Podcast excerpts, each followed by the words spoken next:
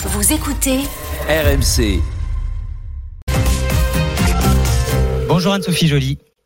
Vous êtes euh, la présidente du collectif national des associations d'obèses et votre parti pris ce matin, c'est arrêter de nous dire que c'est de notre faute parce qu'être obèse aujourd'hui, 8 millions de Français, rappelons-le, 17% de la population.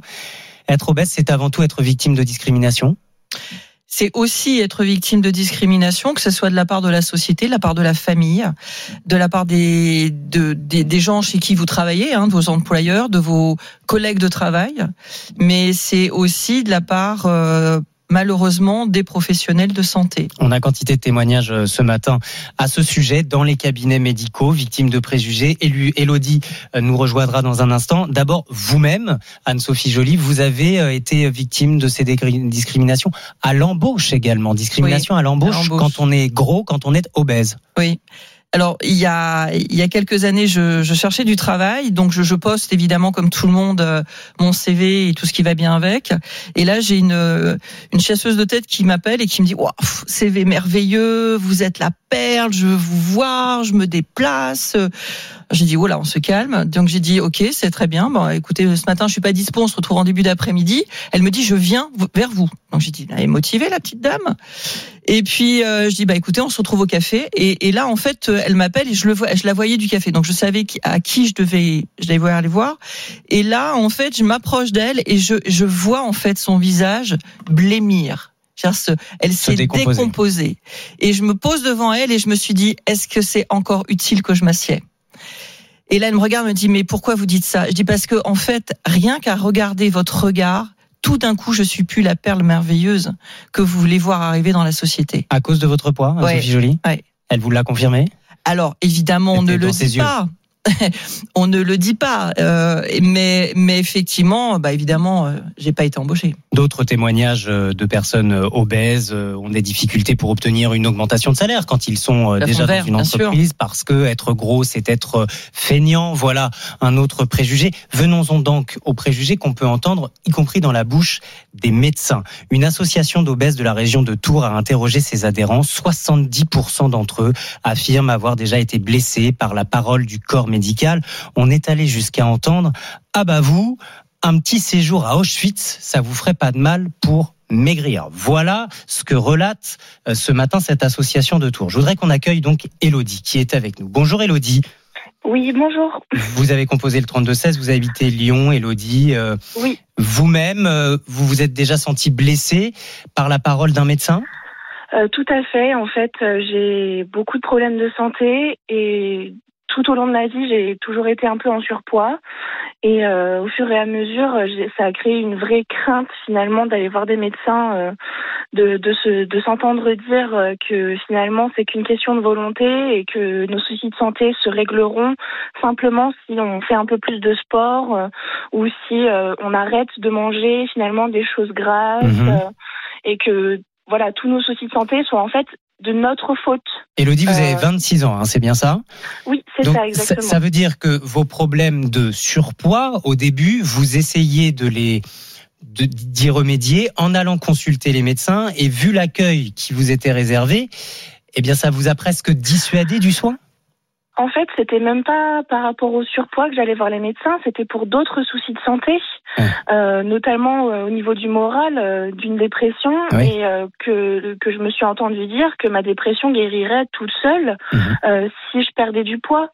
Et, et que voilà, c'était simple, il suffisait de pas acheter de gâteau, euh, que c'était qu'une question de volonté et et ben là c'est là c'est compliqué donc euh, j'ai fermé la porte du médecin et j'y suis jamais retournée.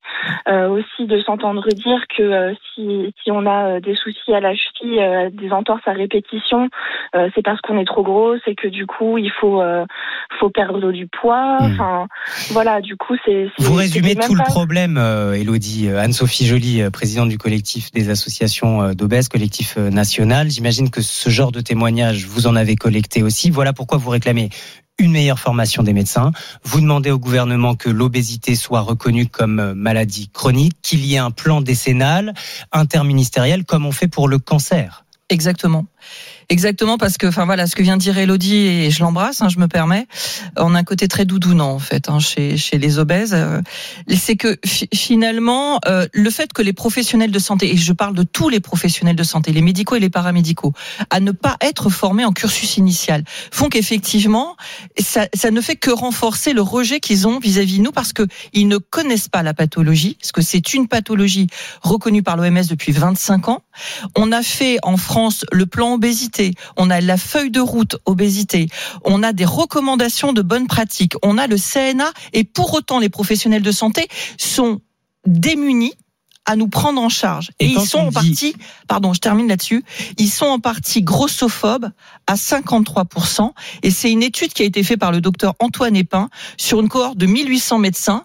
Et effectivement, c'est très clairement sorti, en fait. Quand on dit pathologie, ça veut dire que on a beau faire tout le sport qu'on veut, essayer de manger le plus euh, équilibré possible. Ça suffira pas. Quand on est malade, obèse, on ne perd plus de poids, on n'y arrive plus. Il faut une autre prise en charge, des traitements spécifiques Alors, il faut des traitements spécifiques. Et puis, au-delà des traitements spécifiques, c'est pour ça que nous, on réclame euh, un plan obésité interministériel basé à Matignon. C'est que ça, ça comprend également la fabrication de la nourriture, donc de l'ultra-transformation qui, qui a aussi des conséquences sur ce que l'on devient. On a aussi les polluants, les entrants. Euh, on a effectivement la, la mobilité qu'on a dans notre vie. Euh, on marche de moins en moins, on est de plus en plus sédentaire.